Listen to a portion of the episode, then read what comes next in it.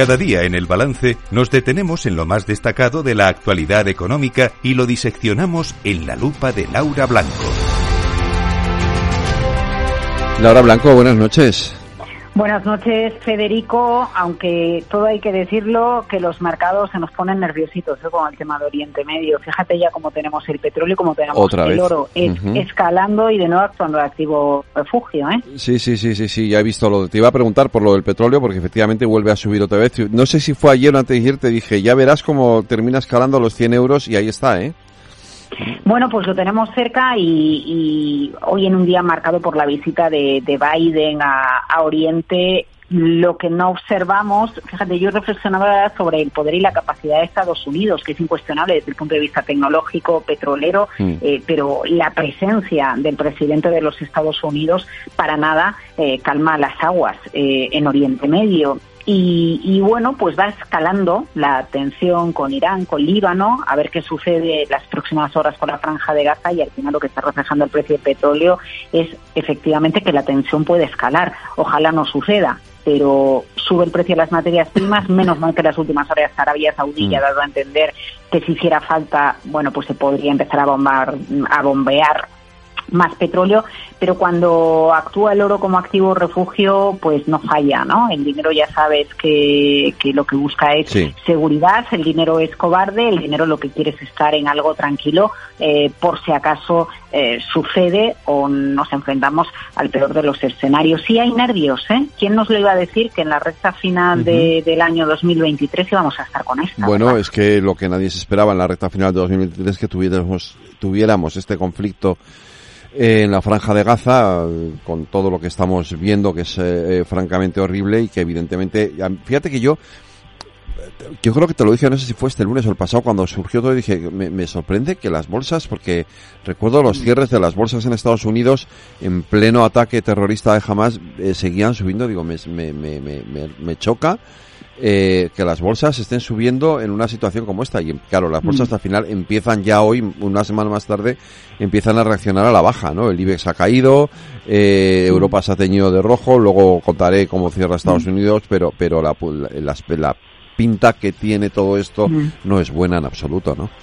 Bueno, pero, claro, pero es que depende cómo evolucione, Federico, porque mira, eh, si nos vamos a, otros conflictos bélicos como Yom Kippur, como la guerra de Irak, donde el petróleo eh, eh, estaba en el centro ¿no? del conflicto, era un actor clave, bueno, pues entendemos que no tenía Estados Unidos la suficiencia energética que mm. tiene ahora. Y ya no solo hablamos de la suficiencia, autosuficiencia energética, sino que estamos en un momento de transición energética, donde todos los países, incluido el nuestro, está buscando maneras diferentes de no tener una dependencia de las materias fósiles, ¿no? Y de irse a la solar, de irse a la fotovoltaica, lo está haciendo toda Europa. Entonces, en ese sentido, por eso el petróleo no ha escalado. Bueno, fíjate, se ve eh, cuando hace menos de dos años estalla, eh, empieza mm. la guerra de Rusia y Ucrania, el precio del petróleo se nos va un 40% arriba en menos de un mes. Sí, ¿eh? eso, es verdad. eso no ha sucedido. ¿Y por qué no ha sucedido? Bueno, pues porque, una, los mercados ya como que dicen, bueno, pues se, preparan, ¿no? o se preparan o, o ya te diría, ya tienen callo, ¿no? Ya, ya están, eh, cuando ya están, eh, bueno, pues eh, protegidos de sustos, pues saben reaccionar mejor, pero si le sumamos a eso, bueno, pues la transición energética, la capacidad de Estados Unidos para suplir el mercado del crudo, lo entendemos. respecto a la bolsa, claro, es que estamos en una zona que puede acabar generando, ojalá no suceda, un conflicto geoestratégica a una escala brutal y excepcional, lo comentábamos el otro día, que esto acabe derivando en el uso de armas que ninguno queremos que se usen, como son las armas nucleares, más allá del drama humano al que estamos asistiendo, pero Oriente Medio, aunque Israel es una gran potencia tecnológica, que lo es, de startups, ya sabes que muchas empresas americanas acaban comprando startups israelíes, a ver, no estamos hablando de Taiwán, para, para, para darte una cifra y contextualizar. Taiwán produce uno de cada tres microprocesadores que se producen en el mundo. Es decir, lo que podría poner eh, las bolsas patas arriba sería un conflicto Estados Unidos-China-Taiwán. Eso sin duda.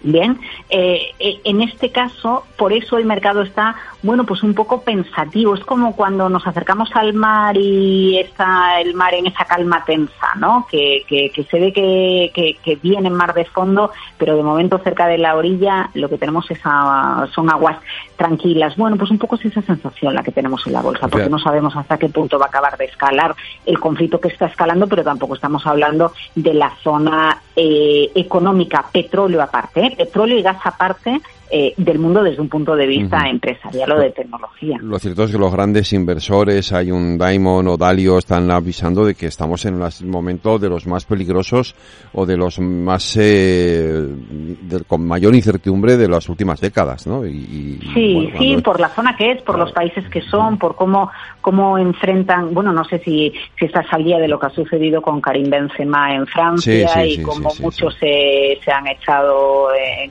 en contra de, del jugador. Eh, bueno, pues al final aquí estamos hablando de religión, estamos hablando de cultura, estamos hablando de poder militar y estamos hablando de muertes y de posibilidad de bombas nucleares. Más allá del precio del petróleo, más allá del gas que tiene Qatar, que está en la zona y del que ahora tanto depende Europa, aproximadamente el 20%, 25% de gas que utilizamos en Europa ahora viene de Qatar. Hemos ido diversificando eh, a, eh, a los proveedores, ya no dependemos de Rusia, pero dependemos de otros pero eh, bueno, eh, eh, no, sabemos cómo va a acabar esto. No sabemos. Eh, von der Leyen con unas declaraciones, Biden con otras declaraciones y, bueno, una situación de, de, tensión que a ver si, si remite en las próximas horas eh, situación con, con, muchas dudas, Federico, y sobre todo inesperada. Es un, es un, es un contexto eh, completamente inesperado. Quizás la bolsa o las primeras reacciones de la bolsa eh, con más calma la semana pasada venían en la línea de, bueno, eh, este conflicto es histórico, lleva muchísimos años, brota eh, de vez en cuando, ¿no? De manera recurrente. La cuestión es que ahora ya no parece un brote de un fin de semana cuando los periodistas hablamos de los muertos en la franja de Gaza o en Cisjordania. Ahora eh, estamos hablando de un conflicto con mayúsculas, ¿no? Y ojalá no se cumpla el peor de los escenarios, que la, que, la guerra escale. Lo que tampoco sabemos cómo va a acabar es esa denuncia que le ha puesto la Unión Europea, la Comisión Europea al Reino de España por la falta de independencia de Adif, ¿no? Sí, bueno, bueno, bueno, es una de las noticias que, más llama la atención hoy. El Tribunal de Justicia de la Unión Europea dice que España no transpone y aplica de manera correcta el, espacio ferroviario único europeo. Fíjate que llevamos hablando de la incorporación de diferentes proveedores de servicios ferroviarios que nos permiten, por ejemplo, viajar a la Comunidad Valenciana, Madrid Comunidad Valenciana, a unos precios eh, muy competitivos y, y apunta a varios frentes. ¿eh? Eh, Bruselas, porque dice, cuidado porque no se observa, no está claramente garantizada la independencia de los consejos de administración de Adif y de Renfe. Y esto puede acabar teniendo algún tipo de influencia en los precios de los billetes y mm. cuidado con los cánones de acceso a la vía férrea porque como se incluyan eh, vía ley en nuestro país las empresas ferroviarias no van a poder impugnar esos cánones precisamente por estar incluidos en una ley. Resumiéndolo mucho, nos está diciendo Bruselas que no estamos aplicando la competencia como debería aplicarse transponiendo las decisiones que se toman en Bruselas y que se adoptan en otros países y en este caso, eh, claro, pues hay que ponerse las pilas porque si liberalizamos nuestro espacio ferroviario hay que liberalizarlo de verdad con los cánones que paguen terceros o con los precios de los billetes que, que se están que se están estableciendo. Es que si no lo hacemos multa diaria. Bueno, y ya no solo se trata de una multa, se trata de velar por la competencia, Federico. Mira, hay, hay, hay una cuestión que yo creo que, que es transversal eh, a, todas las maneras políticas de pensar, ¿no? Eh, a, a, a, quién está más en el centro, quién se va más a la derecha, quién se va más a la izquierda. Y es que sí o sí, lo que siempre es bueno para una economía es que haya competencia, que funcione bien la competencia. Y si una empresa es estatal, lo que tiene que favorecer son las reglas del juego para que la competencia vaya adelante, porque el último beneficiado de la competencia siempre es el consumidor y la competencia incentiva mejores prácticas por parte de las empresas e incentiva la innovación, buscarme la vida para conseguir que el cliente me elija a mí y no elija al otro. Tenemos en cualquier economía, pero sobre todo, por supuesto, en una economía occidental de libre mercado como es la nuestra, velar por la competencia. Así que, bueno, pues eh, se le lanza un warning a, España. Esperemos que haya reacción adecuada.